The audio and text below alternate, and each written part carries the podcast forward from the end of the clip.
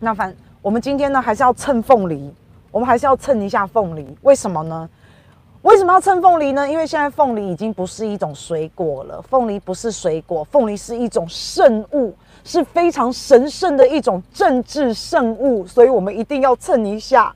每天都要蹭一下凤梨，直到凤梨这件事情没有人再说！因为现在这两天哦，这个凤梨风暴越演越烈，到今天大概第四天了吧，对不对？大概第四天哦。然后我们这个蔡总统，就像我今天的标题打的一样，各位有看到我今天的标题吗？哈，我看一下我今天。